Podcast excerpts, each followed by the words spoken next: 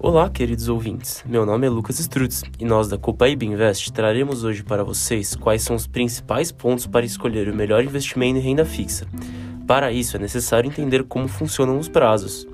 As datas de vencimento são um dos pontos principais, já que em algumas modalidades não é possível sacar o dinheiro a qualquer momento. Já em outras, existe um prazo mínimo para que seja feita a retirada do capital com lucro consolidado. Pensando em tornar os conteúdos sobre o mercado financeiro cada vez mais acessíveis, vamos falar um pouco sobre cada um dos tópicos na sequência. Vencimento.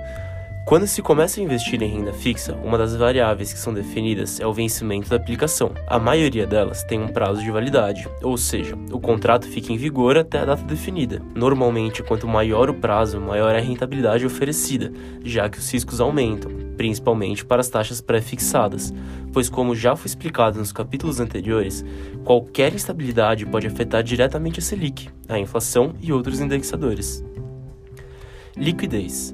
A liquidez para os ativos de renda fixa nada mais é que a facilidade com que se é possível transformar seus ativos financeiros em dinheiro líquido. Para trazer esse conceito mais perto da nossa realidade, podemos exemplificar como quando possuímos uma casa e desejamos vendê-la. Caso não haja compradores, podemos dizer que o ativo, no caso a casa, não possui liquidez. Quando se trata de renda fixa, a aplicação do conceito de liquidez é a mesma. Existem ocasiões em que não há um mercado secundário, ou seja, ninguém é interessado em adquirir o ativo, dificultando assim sua comercialização. Duration. O último conceito importante para se compreender o texto de hoje é a duration, sendo talvez o que os investidores menos tenham familiaridade.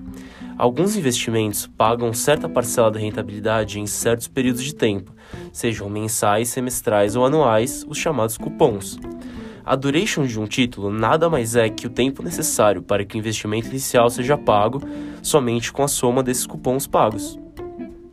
Com isso, chegamos ao fim do episódio de hoje. Semana que vem conversaremos sobre os riscos que envolvem os investimentos em renda fixa, finalizando de fato a nossa introdução aos principais pilares que devem ser consultados na hora de escolhermos os nossos investimentos. Vamos juntos?